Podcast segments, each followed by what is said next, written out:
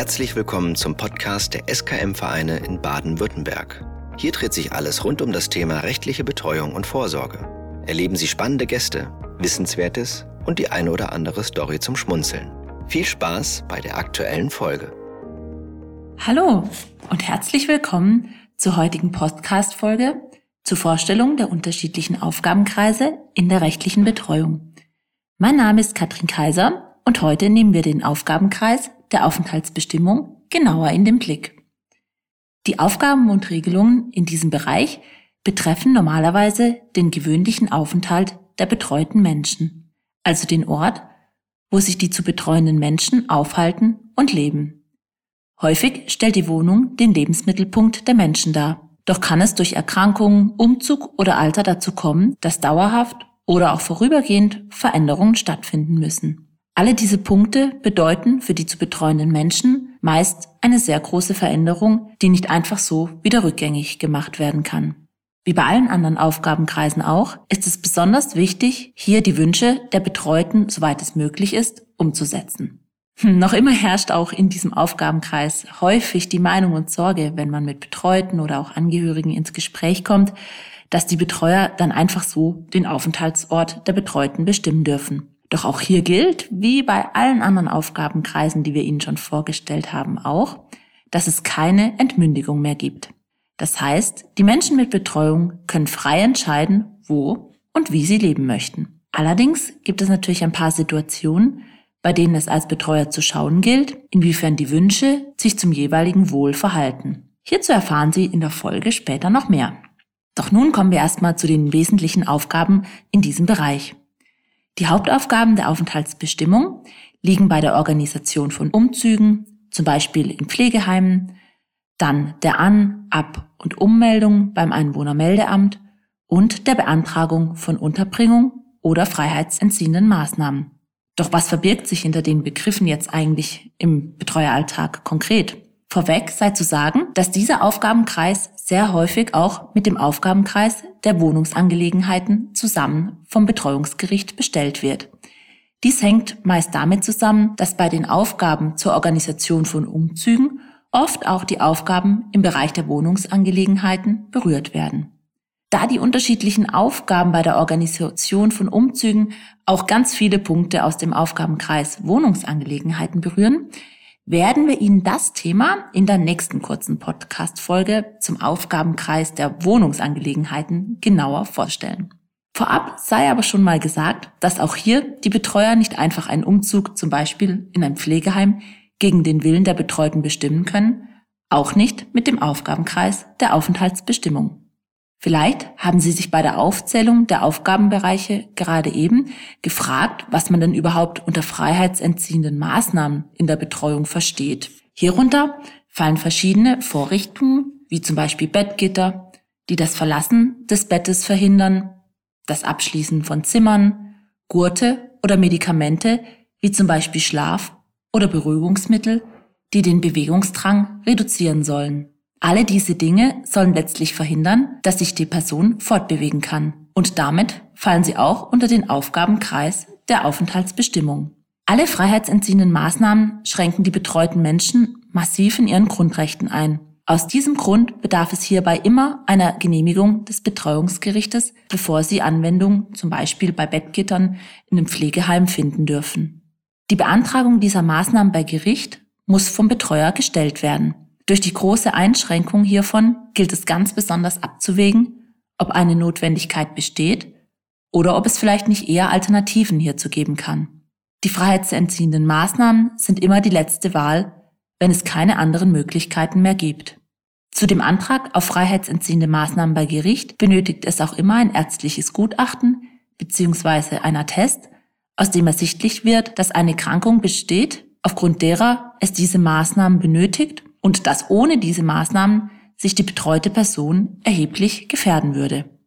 Genehmigungspflichtig sind diese Maßnahmen immer dann, wenn die Maßnahmen dauerhaft oder regelmäßig angewendet werden. Willigen die Betreuten selbst in die Maßnahme ein, dann bedarf es natürlich keiner Genehmigung von Seiten des Betreuungsgerichtes und es braucht auch dann keine Genehmigung, wenn die betreuten Menschen bewegungsunfähig sind. Eine ebenso weitreichende und sehr schwierige Aufgabe in der Aufenthaltsbestimmung ist die Unterbringung in einer geschlossenen Einrichtung gegen den Willen der Betreuten. Manche Erkrankungen können teilweise eine medizinische Behandlung in einer geschlossenen Einrichtung oder Station notwendig machen. Eine geschlossene Unterbringung ist immer eine Freiheitsentziehung, unterliegt daher auch, wie schon bei den freiheitsentziehenden Maßnahmen, einer sehr, sehr strengen Prüfung zur Notwendigkeit. Auch hier muss der Betreuer einen Antrag bei Gericht stellen. Dies findet vor allem meistens oder sehr häufig auch nach Rücksprache mit den behandelnden Ärzten von den Betreuten ab, die eine Notwendigkeit zu einer Behandlung sehen. Zum Antrag gehört hier, wie auch oben schon gesagt, immer auch ein ärztliches Gutachten, woraus die Notwendigkeit ganz klar gemacht wird. Nur in besonderen Ausnahmesituationen ist diese große Freiheitseinschränkung nämlich zulässig. Es muss immer auch aufgrund einer psychischen, geistigen oder seelischen Behinderung die Gefahr bestehen, dass sich die Betreuten erheblich selbst gefährden oder schädigen, zum Beispiel durch Suizid. Manchmal kann sie auch notwendig sein, wenn ohne die Unterbringung eine erforderliche Heilbehandlung oder ein ärztlicher Eingriff, welcher unbedingt notwendig ist, nicht durchgeführt werden kann oder auch zur Untersuchung des Gesundheitszustandes. Eine weitere Voraussetzung zur Genehmigung ist, dass die betreuten Personen aufgrund der Erkrankung die Notwendigkeit der Behandlung nicht erkennen können. Für diese Antragstellung bedarf es auch zusätzlich immer den Aufgabenkreis der Gesundheitssorge. Und in der Folge von der Gesundheitssorge haben wir da eben auch schon Bezug drauf genommen. Vielleicht haben Sie auch Lust, falls Sie noch nicht reingehört haben, da nochmal reinzuhören. Die Entscheidung zur Antragstellung einer solchen Maßnahme ist sehr schwierig und herausfordernd, besonders im Blick auf die betreuten Menschen. Auch vor diesem Antrag sollte daher genau abgewogen werden, inwiefern eine Selbstgefährdung besteht, die der Betreute krankheitsbedingt nicht mehr erkennen kann und ob es nicht andere Wege zur Abwendung der Situation geben kann. Manchmal kann es auch gelingen, durch ein langjähriges Betreuungsverhältnis mit den Betreuten bei solchen Krankheitssituationen durch Gespräche zu einer freiwilligen Behandlungsaufnahme motivieren zu können. Selbstverständlich bedarf es für die geschlossene Unterbringung auch wieder dann keine Genehmigung des Betreuungsgerichtes, wenn die Betreuten selber damit einverstanden sind oder sich eben selber zur Behandlung dorthin begeben. Bei allen diesen vorgestellten Maßnahmen und Aufgaben gilt ein ganz, ganz besonders verantwortungsbewusstes Abwägen zwischen Wunsch und Wohl der Betreuten. Bis wohin kann der Wunsch nach keiner Behandlung oder keiner Aufnahme in ein Krankenhaus gehen? Und ab wann muss man als Betreuer handeln, um das Wohl durch selbstgefährdendes Verhalten der Betreuten nicht zu gefährden, wenn diese es krankheitsbedingt nicht mehr erkennen können? Diese Frage ist vor jeder Situation und vor jedem Betreuten immer wieder individuell neu zu stellen. Solche Entscheidungen sind meistens für beide Seiten nicht leicht auszuhalten und können auch emotional stark belastend sein. Aus diesem Grund bieten wir immer gerne auch an, dass Sie sich in so einer Situation an die Betreuungsvereine wenden, die Sie dabei begleiten können, zur Seite stehen und mit denen man einfach mal drüber reden kann. Wenn Sie vielleicht in so einer Situation sind, dann können Sie sich gerne bei Ihrem Betreuungsverein vor Ort melden. Gerade bei diesem herausfordernden Aufgabenkreis mit vielen, auch manchmal emotionalen Entscheidungen darf natürlich gerade auch am Ende auf keinen Fall unsere Praxistipps stehen. Und hier kommen zwei aus dem Betreueralltag. Gerade bei den freiheitsentziehenden Maßnahmen im Bereich der Pflege gibt es in der Zwischenzeit viele gute Alternativen, die eben nicht auf einer Einschränkung von Bewegungsfreiheit beruhen. Zum Beispiel sind es Niedrigflurbetten kombiniert mit Anti-Rutsch-Matratzen anstelle von Bettkittern. Das würde bedeuten, dass die betreuten Menschen eben nicht in einer freiheitsentziehenden Situation sind. Es gibt noch viele weitere Alternativen, die man manchmal auch gar nicht kennen kann, wenn man nicht dort vom Fach und in der Praxis, zum Beispiel im Pflegebereich tätig ist. Daher bieten wir auch immer an oder empfehlen auch dort immer nach Alternativen zu suchen.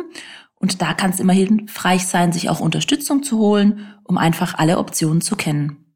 Gerne stehen wir Ihnen auch hierbei wieder zur Seite. Vielleicht haben wir ein paar Ideen oder Tipps oder wir können Sie dann auf jeden Fall auch an Stellen weiterverweisen, die Ihnen da weiterhelfen können, wie zum Beispiel Pflegestützpunkte. Ein weiterer Tipp in diesem Bereich oder wo es sich generell lohnt, mal vorbeizuschauen zu diesem Thema, ist die Homepage zum Werdenfelser Weg. Der Werdenfelser Weg bietet eben ganz besondere Informationen zur Vermeidung von freiheitsentziehenden Maßnahmen an. Suchen Sie am besten einfach mal im Internet nach Werdenfelser Weg und schauen Sie auf die Originalseite vom Werdenfelser Weg. Dort finden Sie viele spannende Informationen zu diesem Thema. Im Bereich dem Antrag auf Unterbringung der Betreuten muss man sehen, das ist häufig ein Prozess über einen längeren Zeitraum. Was macht man allerdings, wenn man jetzt das Gefühl hat, dass die betreute Person sich akut gefährdet? So ein Antrag bei Gericht zur Unterbringung kann durchaus manchmal, bis alle Gutachten da sind, vier bis sechs Wochen dauern. Wenn allerdings eine akute Gefährdung des Betreuten stattfindet, so kann jederzeit auch ein Arzt gerufen werden oder auch angefragt werden. Und die Ärzte können dann anhand der Situation medizinisch einschätzen, was wie notwendig ist und gegebenenfalls die Betreuten zum Schutz derer auch einweisen. Hier sei dann aber gesagt, dass unverzüglich auch die betreuungsgerichtliche Genehmigung im Nachgang zur geschlossenen Unterbringung eingeholt werden muss.